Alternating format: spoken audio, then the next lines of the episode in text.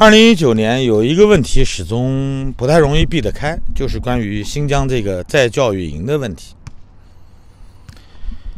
呃，熟悉我的朋友们都应该知道，我尽可能避免谈论新疆问题，因为它的分歧很大，甚至有一些人因为民族矛盾，因为少数民族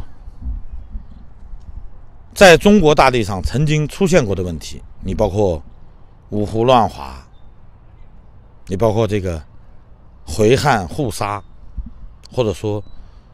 在陕甘临清曾经发生过的突厥汉人甚至突厥回族的这些惨剧，所以有许多人发自心底的是支持共军用高压的态势对付新疆的。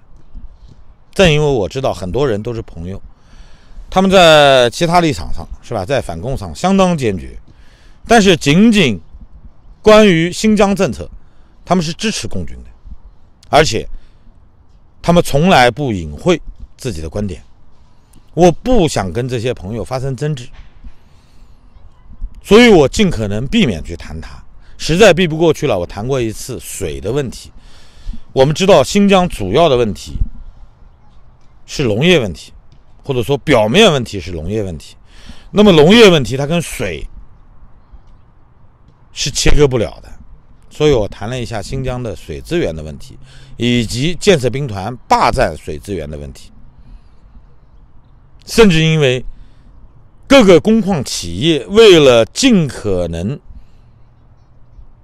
掠夺性的开开采地下的矿场，他们要保障工业用水，切断了正常的农业用水，有一些内地企业。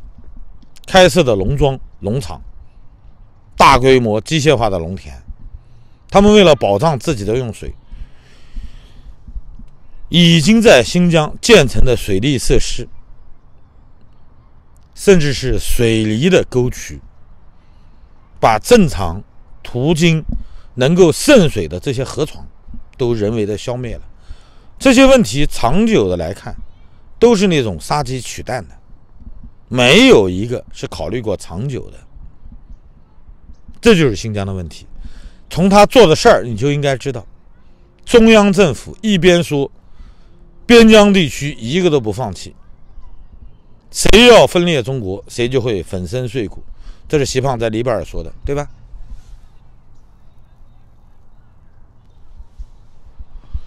真实的状况往往是他们心里没底。他们心里非常有数，因为中国近代史上出现过一次惨剧，外蒙就是这样丢掉的。当外蒙第一次觉得他们可以站起来脱离中央政府的时候，徐树铮亲自带兵去了。啊，许多人把把他戏称为“小扇子”，是吧？但其实他不仅能三阴风点鬼火，不仅能当段祺瑞的家。他也能带兵打仗，弹压地面。但我们看到，中央政府因为准备内地的夺权，要把北洋政府的行政权施行到全国。当地方政府抗拒中央的时候，连预备到一战现场的这些当时拿着英法。补贴和武装装备的这些参战军都拉向了内战的战场，所以外蒙在失去重兵弹压的情况下，很快又独立了，而且事实上他们也成功了。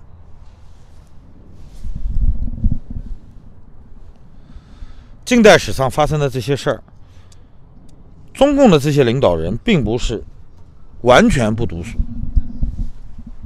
他们知道。所以他们非常清楚的知道，他们所有的一切基于重兵弹压，在重兵保护下，所有的国企、权贵企业大面积的扑向新疆。习胖这一任呢，他推行了一个“一带一路”计划，这是他上台以后力推的。我们知道“一带一路”出现在人们的眼前是二零一三年，习胖刚刚上台，这是他的一个宏图大愿，他的目的是搞一个万邦来朝，他既要跟西方、跟欧洲搞好关系，又要通过陆路恢复古代的丝绸之路，从陆地到达欧洲。其实他心里很清楚，如果他跟美国人掰了，欧洲也会站在他的对立面。所以他在整个操作期间，他加大了对周边国家的经贸往来。有许多国家原来跟中国的交往，经济上几乎是微不足道的，现在都已经在扩大了。当然，还有一些我们知道，因为。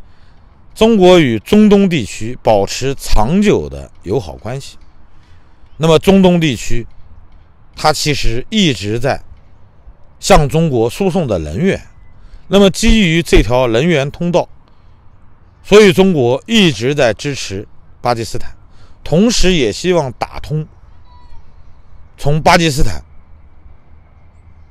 伸向海湾的这个通道。最起码减少海上运输所受到的阻碍。其实我们都知道，因为石油是跟美元相挂钩的，石油美元，对吧？你要真跟美国人闹掰了，其实沙特也不会卖给你油了。所以呢，习胖所有的这些基础都是比较空的，但他有一点要落在根上的，就是新疆。新疆是一带一路的起点，没有新疆。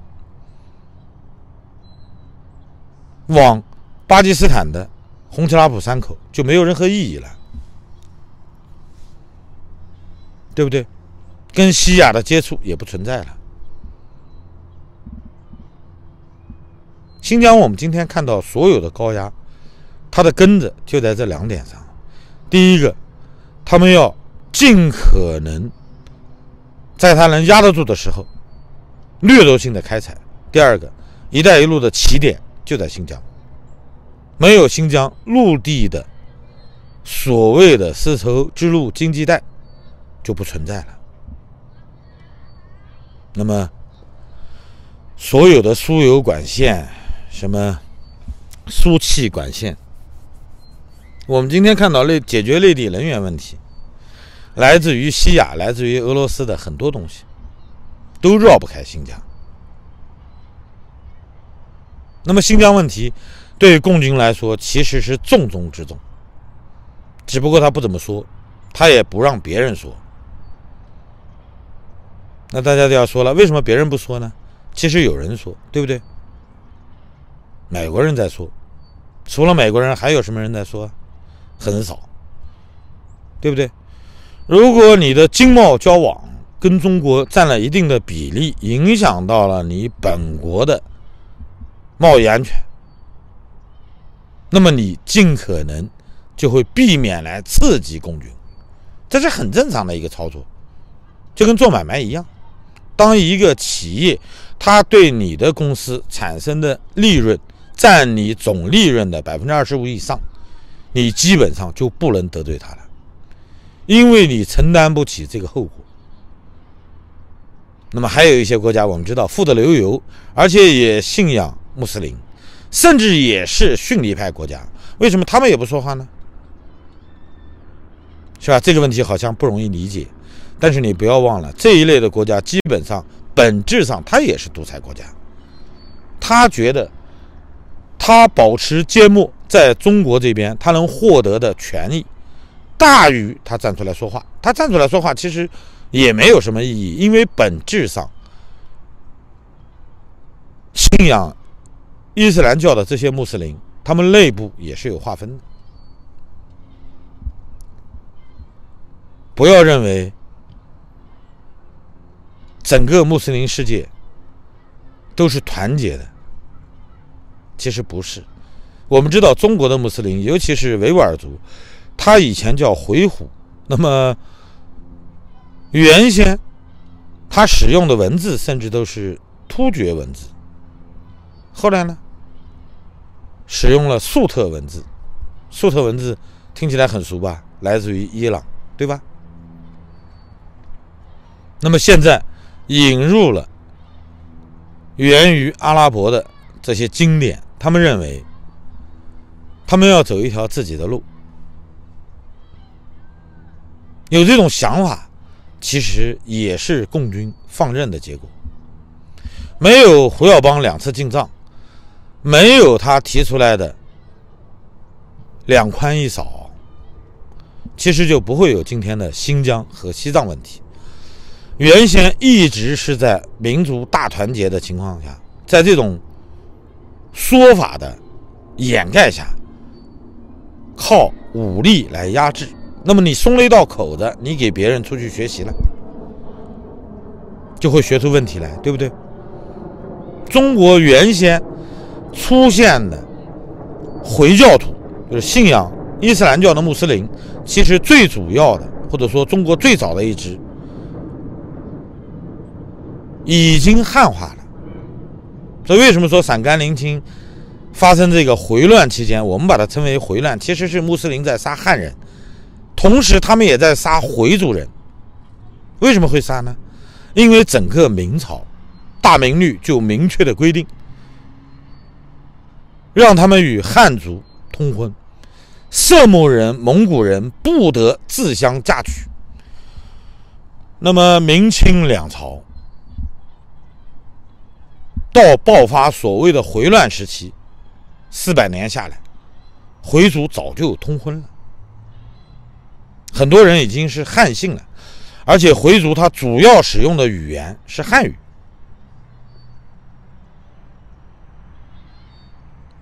在很多边疆地区出现的问题，其实人们都不愿意去过问。中国的穆斯林有一半是回族，另外一半才是维吾尔人。那么，中国的回族甚至出现一些什么情况呢？中国有非常独特的吕氏，有女性的伊玛目，这个你在其他国家见过吗？中国还有一些苏菲派，他们创立了门宦制度，这也是中国非常独特的。中国只有极少数的什叶派，中国主要的穆斯林，无论是汉族穆斯林、满族穆斯林、蒙古族穆斯林、白族穆斯林、傣族穆斯林、维吾尔族穆斯林，中国这么多穆斯林，真正你看到的现在只是一个新疆。其实，在云南问题也很大，陕甘宁青会更大。大家都认为集中营、再教育营非常刺激人们的眼球，但是你不要忘了，中国真正出现这些问题的不会是一个地方，而且如果说出现惨剧，第一个动物死人数量最多的可能不是新疆，而是陕甘宁青。原因是什么呢？新疆现在有兵。他有国际压力，但是对他来说不大，他能解决得掉。至少现在，他不会放弃。在习胖明确的放弃“一带一路”这个过程中，新疆不会撤兵，全国在新疆集中的这些武警防暴处突的部队还会保持高压的态势。针对国际社会的关注，他们可能会政策上做一些调整，做一些软化。但不会完全改变他们的做法，因为真的愿意为他们呼喊的人很少，哪怕是保障他们最基本的权益的，愿意为他们去付出的这些人很少，只是一个口号，只是一个战队。我们今天看到所有的支持，有多少是真实的呢？不愿意算是吧？没有人愿意真的去算。因为除了口头上的支持以外，没有一个国家能够真正站出来，包括与新疆接壤的这些国家。其实我们知道，大多数都是穆斯林。为什么要这样做呢？本国利益，对吧？跟你隔得比较远的，他可以喊两声。你包括印尼，离中国十万八千里，是吧？在一片海岛上。千岛之国，他竟然能围攻中国大使馆，表达对新疆再教育营的不满。但是他能做到更多吗？不可能，是不是？所以今天我们看到的国际社会只是一种声援，真正的援助很少，而且还有一些国家因为跟中国之间的勾兑，他不仅是能够理解中国政府压制反对派的这种声音，包括民主问题或者说政治异议分子，其实他们本国也出现这些问题。那么经济问题在第二位，心理上他们就同情中共这个政权，因为他们也处在水深火热之中。别说别的国家了，是吧？乱一点的国家我们就不说了。沙特的王子，就沙特正在当权的王储，还遇到人刺杀呢，对不对？他每年内部还有造反呢，只不过你不知道而已，他不宣传，对不对？所以你不能要求。每一个国家都发出声音，因为最明显的一个例子，像沙特这样逊尼派占主要的国家都没有站出来，他们有实力站出来，但是他们不愿意。一来得罪了中国，他没有可能在中东买到除美国以外的更优惠的武器。因为中国卖给他的武器都是美国人不卖的，包括无人机，包括导弹，他最想要的，其实中国人都卖给他了，所以他跟中共有天生的亲密。另外呢，另外他有一种与生俱来的优越感，他认为他是圣裔，穆罕默德的后人，压根他就看不起这些。即便是到麦加来朝觐的这些规划的穆斯林，还有一点不要忘了，在中东许多病患，如果说他到了医生建议他换器官的时候，他一定要换一个清真的。我问你，这个世界上除了中国，有哪一个国家可以提供？包括美国，能提供吗？真实的问题很尖锐，只是没有人愿意谈。即便我今天蜻蜓点水的谈一会儿，我也没有把它直接公开的目的。这个视频我会摆在会员网站里，频道会员如果有兴趣放在自己的频道上，我并不干涉，但不是我自己主动愿意去谈或者愿意去公开的原因就在这儿。其实今后还会有类似的。话题相对敏感一点的，我都不会主动公开。好了，谢谢大家，再见。